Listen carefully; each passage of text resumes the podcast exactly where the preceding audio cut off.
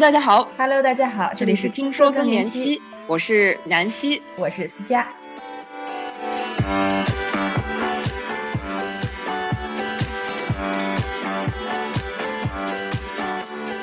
今天我们继续之前的更缪斯系列，我们已经和大家预告了会介绍一位法国的天体生物学家，他叫娜塔莉·卡布罗尔 （Nathalie Capol），六三年生人，今年五十九岁。他在湖泊中寻找生命的痕迹，不论那是智利中部安第斯山脉的高海拔湖泊，还是火星上的古老湖泊。他是巴黎人，在那里成长，开始了他的科研之路，后来到美国宇航局 NASA 继续他的研究。他的研究成果得到法国、美国还有俄罗斯的高度赞扬，但根据他的讲述，他的秘密武器似乎并不是过人的天赋，而是对生命的好奇和喜爱。这是他的内驱力，让他享受着不断往前的探索，不论环境是多么的极端艰险。在安第斯山脉收集数据时，他在地震关头临危不乱收集到了生态系统在面临气候威胁时的数据，与此同时还不知不觉地创造了潜水记录。而和他聊到他的各种成就时，他却很轻松地说：“这一切的起源是小时候收到过的一份礼物，那是一副双筒望远镜，让我清晰地看到了月亮和星星。长大后，我的玩具变得更加精致和复杂而已。而研究湖泊，是因为湖泊是我的小时光机，可以帮我穿越到其他星球的过去，甚至展望未来。而我了解火星的目的是帮助我们更好地了解地球，这是一个旅程。我们钦佩他内心世界之宏大。”他的经历开解了我们很多内心的困惑，我们希望和你分享娜塔莉带给我们的启发，把那份宏大的心境也带给你，也能带给你内心的力量。如果你受到他的感染，请把我们的节目分享给更多的人，让更多的人感受到这些更缪斯的光。其实我最近听的这个 Lex Friedman 的 podcast，Natalie Carbo，我我好像就有跟你许愿啊，思佳，就那我现在也跟所有的听友们许愿。就因为思佳之前想要黄大妈上我们节目，对吧？那我其实我的一个小小愿望是，我希望能够采访到这个法国的科学家，叫 Natalie Carbo，他是研究专门研究外星生命的啊。那其实也不算外星生命，它主要是这个对生命的起源啊。因为我们如果要研究生命的起源，我们是需要能够研究说，哎，外星是怎么，就是各种各样很很科幻色彩的东西。那了解南希的人都知道，我对外星人有一个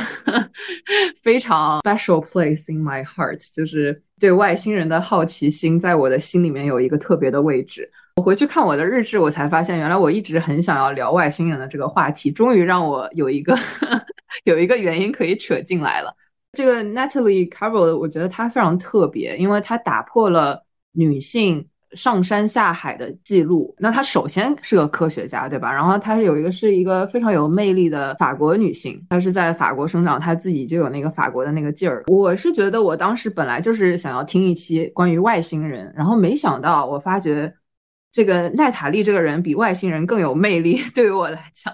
我就发现她描述她自己。各种各样的这个经历啊，他有一种不骄不躁的那种，就是明明是很神奇的经历，在他的描述中就变得非常的平常。我在想啊，是不是像就是这个瞬息全宇宙一样，你只有见过了这个山河大海，然后你才能感觉到说，哎，一切都是浮云，对我可以很平实的面对生活中的坎坷。有些时候可能这些 distraction 这些。看似天马行空的一些话题，然后你去研究一个跟你平常生活完全不相干的一个话题，反而让你能够更加平实的面对自己琐碎的生活。然后这个什么事儿都不是个事儿了，就是我们连这个这个生命，就是他比如说研究 four billion years 四十亿年前的这一些生物细菌啊，然后在某一个火山上的这个小的东西，然后来。来想这个生命到底是个什么的时候，就是以这个非常哲学的角度看世界的时候，就我们原来都觉得说，哎，你如果用这种非常哲学的角度看世界，你是不是就出家当和尚了？但也不是。然后他的生活，包括他的爱情，然后包括他对那种生活极致的美的这个追求，然后包括对情感的这个追求啊，还有一些思考，我觉得哇，真的是太就是一个美已经不足以来形容了。然后我记得我当时听完这个，我就马上分享给你，我就很兴奋。我说就我当时可能还没跟这个瞬息全宇宙联系起来啊，那我当时就很兴奋，我说我们一定要聊他，然后我希望我有生之年能够采访到他。然后那我现在就跟听友们再次许个愿，如果谁认识谁认识他，就是 希望可以跟我跟南希取得联系啊。我们还是要相信听友的力量的，而且这个娜塔莉她一方面在法国，在巴黎一大工作过一段时间，而且后来她又去了加州，所以我觉得我们真的可以动用我们的 这个各各种力量，帮我们能和她对上话。她真的是非常有启发性的一个女性，而且她又非常谦卑。就她在讲她故事的时候，能感受到一种时间沉淀下来的一种力量感，但是她又。不外显，就是我能感觉到她在她上面很已经不只是她这一生，而且是她可能研究的所有的生命轨迹、生命周期都在她的这个生活上有一个沉淀，在她心灵上有一个沉淀。然后你能感觉她在讲一些故事的时候的那种专注力。我印象特别深的是那个她描述好像是在哪儿看到一个洞里边的场景的时候，那种美轮美奂的景象。我有记下来，你跟我想的一样，我可以可以读一下，我还写下来他描述那一个。那一段的这个东西啊，对我可以，我可以把它讲出来。来找一下，对我我听到的时候，我觉得他没有用特别复杂的词藻，他用最简单的词，但描绘出了一个特别震撼的世界。这个是我最钦佩的一种。这个也是我想要聊的点，就是可能我们我们回头再聊他之前的点啊，就是这一个是他。被采访的时候，他说：“At two thousand and twenty thousand feet at volcano, greatest experience that you forgot that you have water around you. You are water, and water is you. There's no separation anymore. In my training in the pool, I never could imagine that I could have felt that. It really took me by surprise. Everything around the lake was Arctic blue, and you can tell everything apart, surrounded by golden darts." It was the most incredible experience. I don't know if it was because that sort of environment that let me go into whatever state of meditation or whatnot. But all of a sudden, there's no separations between me, the water, and the volcano. And if I came with questions, it didn't matter anymore because for that fraction of a second, it seemed that I had all the answers in the universe absolute peace, absolute understanding, incredible, absolute awareness, beyond beautiful that no words can describe how perfect that moment was。其实这个时候是他在讲说他的 way of relaxation，就是 Lex Friedman 就采访他的这个人在问他说 你如何在这么紧张的，有时候甚至生死关头能够平静下来的？然后他说，他平静下来的这个方式，我们之前都在讲，就是冥想啊，meditation。但其实他不觉得这些适合他，他不会冥想。然后呢，他就想说，我的方式是，哎，我会在我的脑子中不断的唱歌。然后呢，他唱歌的这个，他讲到唱歌的这个点的时候，就想到说，哎，我在。我在两万多英尺的这个火山，它其实不是游泳，它是为了研究要去潜水嘛。然后他在升上来的时候，他看到说，他有的时候会分不清，我是水，我还是人，就是因为你在那个水当中，你就会感觉到说，哎，你和这个环境完美的融到了一起。然后这个是他之前在训练的时候，就比如说在游泳池里面训练，完全达不到的那种境界。然后他也不确定是不是因为我在这个环境里面让我感觉到了这个大自然的美，然后让我感觉我和火山、我和水，我都是一体的，就是我分不清楚谁是谁。然后我看到这么美的这个旁边的这些金色的石头啊，然后太阳啊，然后碧蓝的水，我都感觉说哇，我真的可以，I can tell everything apart but not so quite，就是你可以把所有的东西区分开来，但是你又。不可以把它分开来。他说，在那一刻，我可能是作为科学家，我是带着问题来的。但是在那一刻，就是甚至他讲说，that fraction of moment，就是在那一一个小小小小的时刻，某一个瞬间，你会觉得什么都不重要。他没有想到的那个状态啊，就是那一次的这样的很特别的经历，让他感觉说，哇，也许我到了那个极致的境界。然后以至于我每一次自己的方式平静下来的时候，他可以想到那一刻他是什么样的感觉，然后他和大自然的关系，他和生命的关系。哇，我觉得真的他在描述那个时候，就是行云流水啊，就是完全是从他心里面出来的语言，是不需要这种修饰。嗯，我觉得真的是，就怎一个美可以形容？就是听完了那段，我我就是在那之后放弃了那个 Lex 的那个 podcast，是因为我觉得 Lex 是一个非常严谨而且科学知识储备非常丰富的人，就是有很多在他的对谈的过程中，我学到很多关于科学方面的东西，但是我会特别想探究，在那一刻的时候，我会感觉到 Lex 会讲更多。他他的见闻科学方面的事实上的一个一个理性的认知，然后我会特别想认识 Natalie 这个人，然后我就去找了他其他的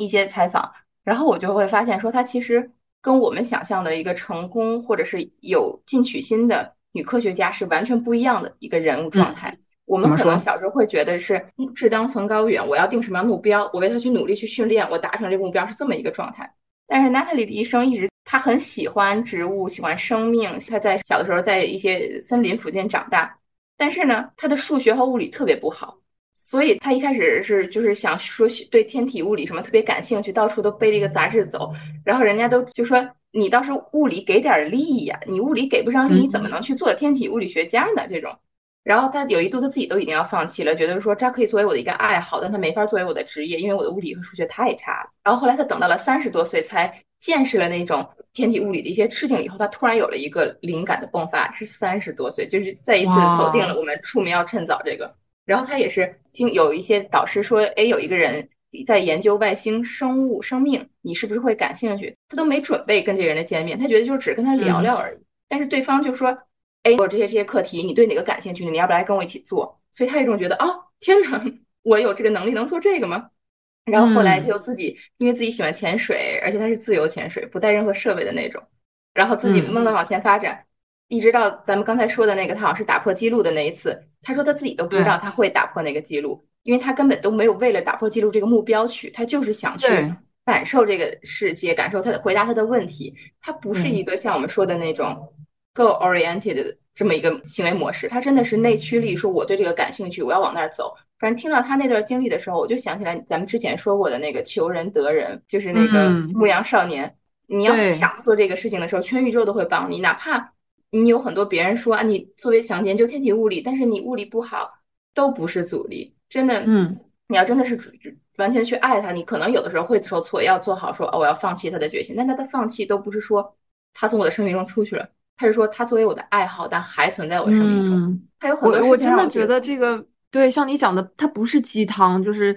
因为它听上去很像鸡汤。我记得我们小时候听说，哎，就包括我第一次看那个《牧羊少年》这个奇遇记的时候，我都觉得它可能是带一种 fairy tale 的成分，就是有一种像小时候听童话故事，要故意想要嗯鼓励你的这个感觉。但是你真的和这种很极致的追求遇见的时候，就是值得你。去花时间，所有的精力、能量放上去的时候，你会发现，哇，这一切都是真的。就是我，我可能，尤其是在这个时间点上，我自己有感觉到那个，我我不能算什么成功人士，但是我只是在这个追求某一个点的时候，我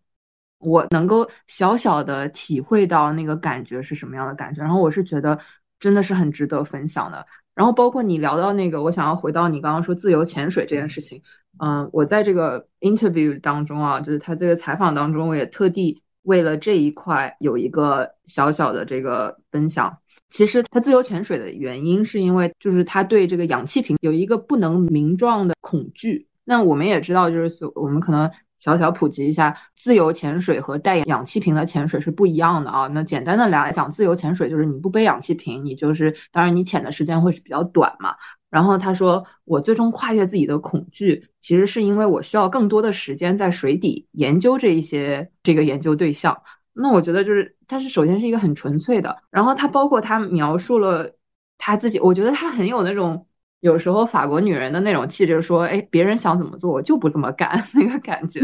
然后就我就做我自己，就包括她穿什么样的潜水服，有一个叫是 dry suit 和 wet suit 两种不同的潜水服嘛。然后她讲到，她当时她穿了这个干的潜水服，他虽然可以在里面待的时间长一点，但是他会有一个风险，就是说很容易有这个 bubbles，就是很容易有呃气泡在那个潜水服里面。我不知道大家有没有这种经历，就是你进了个水泡，你的潜水服会特别的重，然后他当时为了研究一个什么东西，他这个潜水服大腿这边已经感觉到有一个气泡了，但是他就是想要说，哎，我就做完。然后他上来的时候，他就突然感觉说，哎，我上不来了。他已经尝试，就真的是生死一线啊。然后他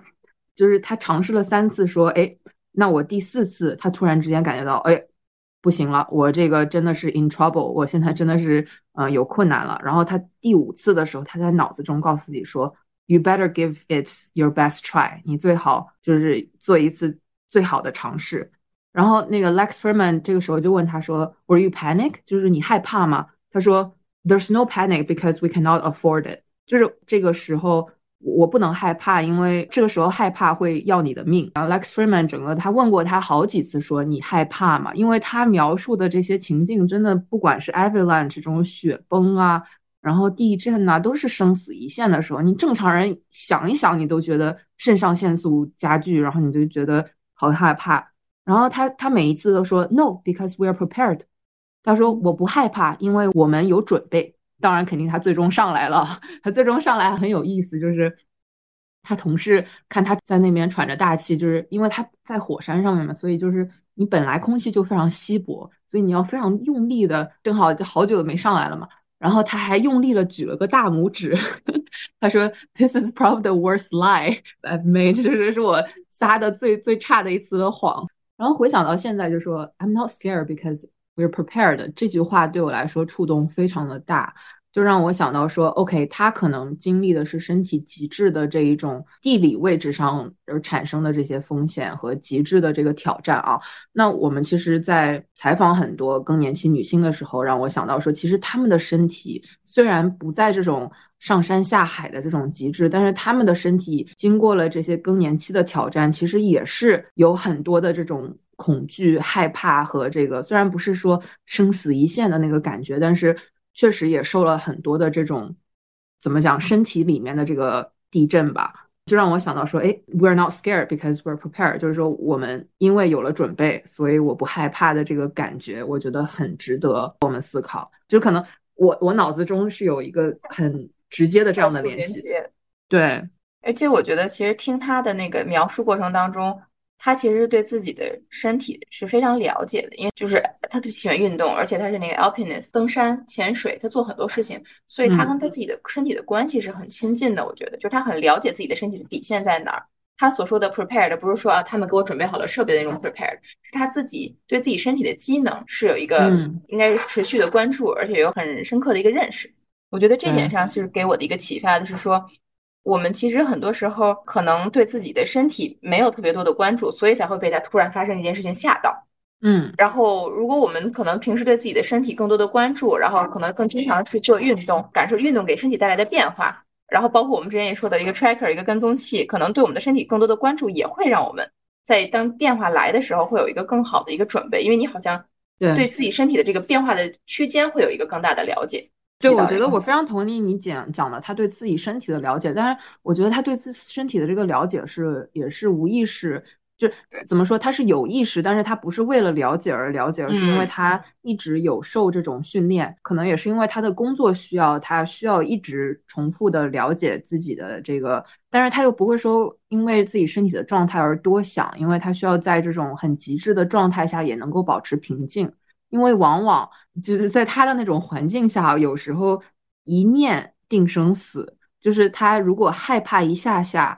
尤其在水底、在山上极致的环境下，你一害怕，你身体中的他他不是一次的讲到 adrenaline，就是肾上腺素，他可以身体感觉到说，哎，我这个时候我肾上腺素已经增加到一定程度了，但是我还是。没有 no time to fear，就是没有时间，我无法这个时候我如果不平静的话，就会要我的命，所以他没有时间去害怕这个所谓的害怕的心思，所以他不会沉浸在这个恐惧当中，而是想说好，我们现在的环境怎么样？嗯，比如说他有一次这个地震的时候，他就会发现说，哎，想想要问他的队友说，好，你告诉我描述现在的 objective，现在客观的情境是怎样？然后哦。就是他脑子中想到说，哎，水汽已经变黄了。他发现说，哎，这个是硫磺，这个是 sulfur。可能这个时候 needs to decide which one to kill you first，就是看哪一个东西会先杀死你，就是这种感觉。但是他还是能够带领他的团队说好，It's time to go，这个时候是我们要下山的时候了。就他他是对身体的，因为经过了这些极致的训练也好，测试也好，他有这样的掌握，我觉得是真的。嗯，其实我觉得在听他的那个其他的 podcast 过程当中，也能感觉到他是经历一个过程。他一开始也是害怕的，包括他特别讨厌那个带着东西潜水，因为他有过一个事故。然后就是他其实并不是一上来就特别赞，特别什么都好。他也是首先他自己本身就喜欢潜水。然后后来跟着她的丈夫带她，她喜欢登山，然后慢慢的这个这个又帮助了她的工作当中的这些东西，所以她一直在慢慢的根据一个兴趣慢慢去发展，慢慢这样去挑战自己的体能。所以我觉得这点上来讲，可能如果我们现在还没找到跟自己身体的那个平衡，或者是说不害怕，这都不是事儿，就是慢慢来，我们给自己一个过程。然后我们最终，如果我们想要往哪个方向发展的话，那就是咱们刚才说心诚则灵。你经常的去做一些锻炼，可能慢慢就会跟身体达到一个和解。我知道什么时候不用害怕，我知道什么时候可以去处理一些事情。嗯，看来那个以后就你是可以掌控你的身体的这个感觉。对嗯，对。而且听他的所有的 podcast，我从来没觉得他是一个天才，我觉得他是一个特别真实的人。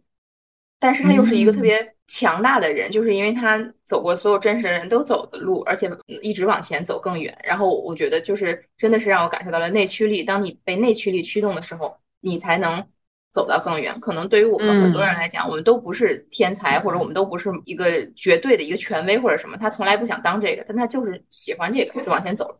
这点上是给我的启发。然后我觉得其实重要的还是他的那个。Connectness 和 oneness 就是他和所有的一切都能够有所连接，包括他自己。啊，哎，我觉得你能不能讲一下她跟她丈夫的关系？我记得她讲，我就记得她讲这一段的时候是特别可爱，然后她对对爱的一个理解啊，然后包括她去年她老公刚刚去世嘛，然后她对失去挚爱的这个理解。就是我听到她另外的一个采访过程当中，她没太讲她失去的那一部分，但她讲到他们俩相遇是说，好像是在她上大学的时候听一个课的时候，旁边有一个比她大四十四岁的人也在那儿听课，不知道为什么，然后两个人就相遇了，在一起了以后，他就是说过一句话，他从来没觉得年龄是定义什么的一个标尺，因为跟她丈夫在一起的时候，他们没觉得说啊这个人比我大四十四岁或者什么，他们两个之间就是能感受到了一种互补性，她丈夫带她去。登山，然后让她发现了一个新的爱好，一个新的世界。包括她丈夫是将近九十岁的时候还在登山，就是一个真的是登山爱好者。而她想带她丈夫去学习潜水，但是她说她没有成功，是因为他们俩一潜起来就忘乎所以了。她说第他们有一次潜水在夏威夷潜的上，就是抬头是都快到中国了。她丈夫是一个水利学家，然后他们俩结婚的时候有一个誓词，特别表现出来他俩的精神状态以及他们的契合度。就是说，她丈夫是一个想在地球上让水停止流动的人，但她是一个在别的星球上想让水流动的人。哦，哇，这个很，哇，很浪漫，有他们属于他们自己的浪漫啊。是的，是的，而且其实，在这个过程当中，因为她从巴黎搬到加州的时候，状态也是有很多动荡的。然后那个时候，她的丈夫年纪也很大了。她的丈夫也义无反顾地陪着她搬到加州。她在讲述这些过程当中的时候，能感受到她非常感恩她曾经有过的支持。我觉得她讲死亡的这一块也特别的美，就是当然是是很痛苦的，因为生命本身就是包括我们开始这个是她开始聊这个外星人嘛，就是外星的生物就代表了人类生存的这个威胁嘛。那所以就是生与死，在他研究生物的这个里面，就整个的 literally 的 universe，就是整个的全宇宙来讲。是一个非常平常的东西，所以他在面对这个死亡，尤其是挚爱的死亡的时候，失去挚爱的时候，当然是痛苦的。然后他也能够把这个，我是觉得他在讲这个时候是比较平实的讲出来，就是他愿意承认这个带来的痛苦，然后与此同时，他不是一个逃避的状态，他是一个 celebrate 的状态，说我很我很庆幸我们走过了这段时光。对，然后但是我这个之后，我还有。更多的自己，就他有想过自杀，他有想过失去他挚爱的时候，他有想过说，哦，我其实都不想活了，有段时间。但是我这个之后，我才发现，哎，生命不能停止，我还有这么多的东西，我需要去探索，需要去追求。但是这一段路我们走得很好，然后下一段路我还是可以继续，就是有不同的精彩吧。当然，他还是很会很怀念，然后所以我觉得他讲的这一个过程。其实是非常真实，非常的美。记得他讲这一段的时候，我觉得哇，真的特别的通透，但是有他自己通透的原因，因为他看到了宇宙之大，他看到了生命之大，然后生命的这个不管是脆弱也好，还是坚韧也好，因为就是这个细菌，然后就是这些东西，他见过了各种各样的生命的形态，让他能够更好的看到生命的伟大吧，或者是就是这个词有点老土，但是确实，我是觉得是有这样的联系的。我听的那个采访里头，但是我觉得就是每次当我们触及这个话题的时候，他自己倾向于就是说还有很多事情是很好玩的、值得聊的，所以他就聊过去了。但是我能感觉到你说的那个点，就是说到 mortality 那个话题的时候，他是说，可能很多时候我们总是想去从外边去寻找很多东西，这也是为什么他去研究外星生物。但其实本身是外边的事情是自己内心的一个反馈，就我们是需要去寻找外星的，但是也要去寻找自己内部。内在的是什么？就是我觉得他的世界很大的另外一个点，就是他把内外全部都打通了。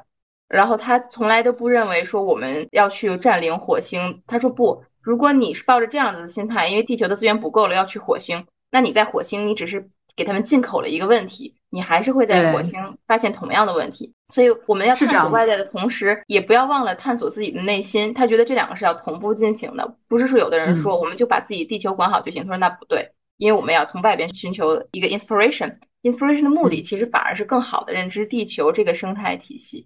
然后这点上说，我会觉得就是他在用这个事情来讲述另外一个道理，就是说可能通过别人的生活、别人的意识，也让他感受到自己生命的一个价值和自己生命的一个主题。